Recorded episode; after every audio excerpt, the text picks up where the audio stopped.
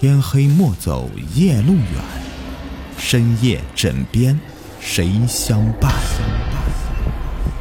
欢迎收听《灵异鬼事》，本节目由喜马拉雅独家播出。惊魂槐树林，那是一九五八年的事了，当时正处在感应超美的狂热时期。现在的老赵那时候还是小赵，才新婚三天就被村子里面派到工地建设水库去了，吃住都在工地里。工地上面的劳动程度极大，苦干几天，人类的骨子呀都快瘫软了。但初尝到人间风情的小赵，终于受不了相思之苦，决定利用晚上时间回去见见媳妇。这天，工地上面完工时候已经是晚上十点了。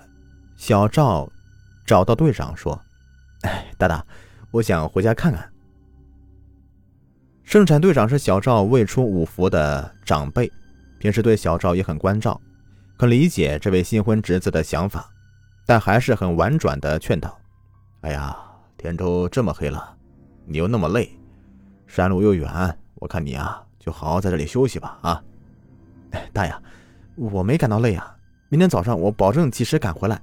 不耽误上工，呃，不给您老添麻烦。小赵也知道队长的难处，他上面还有大队的书记管着他呢，不好随意的批假放人的。但是到底是抵不住念想的诱惑，小赵仍是不停的哀求着。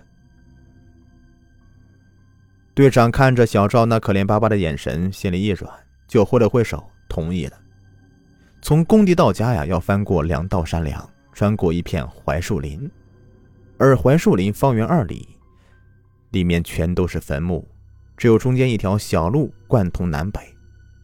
出了槐树林，有条小河，跨过河上独木桥，就到赵家峪了。小赵刚走出工地，负责给工地做饭的老孙头忽然钻了出来，拦住他说：“哎，你想回家看媳妇是吧？你今天晚上不能回呀。”亥时子时的槐树林，那正是孤魂野鬼的游荡的时辰呐，弄不好会有些伤人的呀。小赵心里是一阵发冷，激灵灵的起了浑身的鸡皮疙瘩。但一想到新媳妇那个软玉温香的娇小身躯，一阵激情从脚底板瞬间冲到头顶。他压抑着内心的惬意，色厉内荏的对老孙头说道：“不准三毛迷信。”妖言惑众，当心让别人呢听到了开你的批斗会啊！老孙头就望着小赵很快隐匿在夜色中的身影，悠悠的长叹一口气。小赵借着朦胧的月光，很快就翻越了两道山梁。虽然是冬季，由于走得急，身上还是浸出了一层的薄汗。眼看前面就是槐树林了，有风吹过去。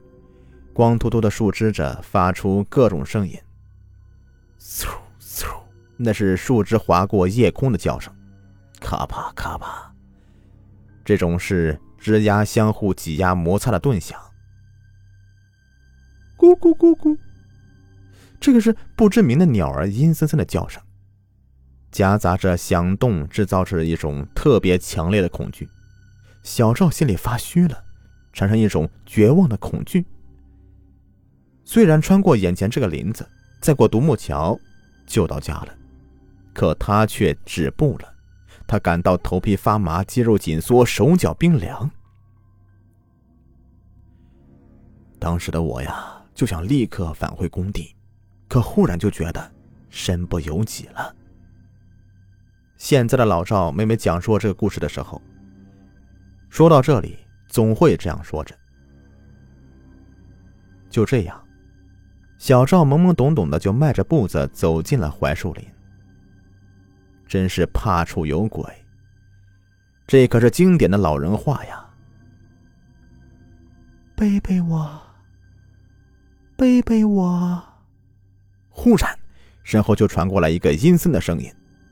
正在战战兢兢行走的小赵顿时发毛了，一股凉意一下子涌入心底，又化作冷汗一层一层的渗出来。背背我，背背我。声音越来越近了，已经就在身后了。小赵此刻是怕归怕，但事已到临头了，光怕是于事无补的。于是小赵就暗暗的告诫自己：千万别回头，千万别回头。啊，背背我！小赵忽然觉得有个东西跃上他的后背，他不敢回应，也不出声。只是背着那个东西向前走，也是奇怪了。这平时也就半个钟头就能出的槐树林，今晚竟成了迷宫了。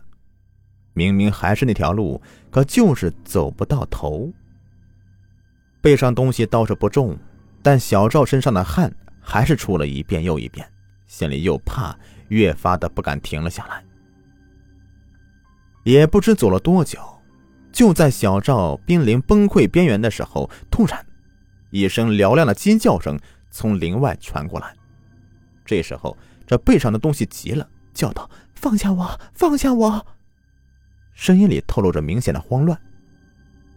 小赵心里突然一亮，就想起老人说的：“鬼是属于夜晚的，是见不得日光的。”小赵不由得胆气一壮，双手紧紧扣住背上那个东西，继续不停的往前走。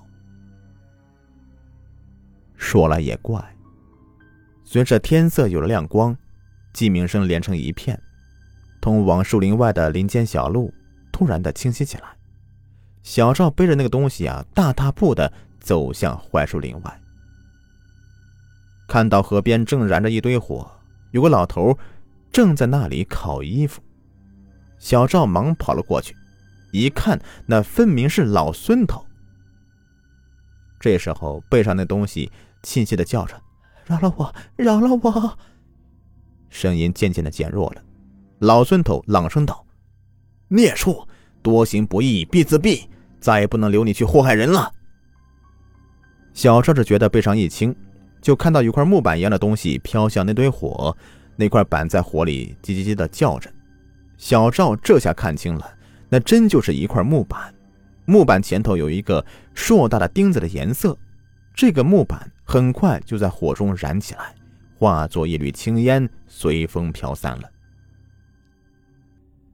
老孙头走过来，轻轻拍了拍小赵后背，他这才觉得脖子上疼得厉害，伸手一摸，我的娘嘞，这后背脖子上面有个小洞啊，正在往外涌血呢。原来那块木板是个棺材板，已经成精了。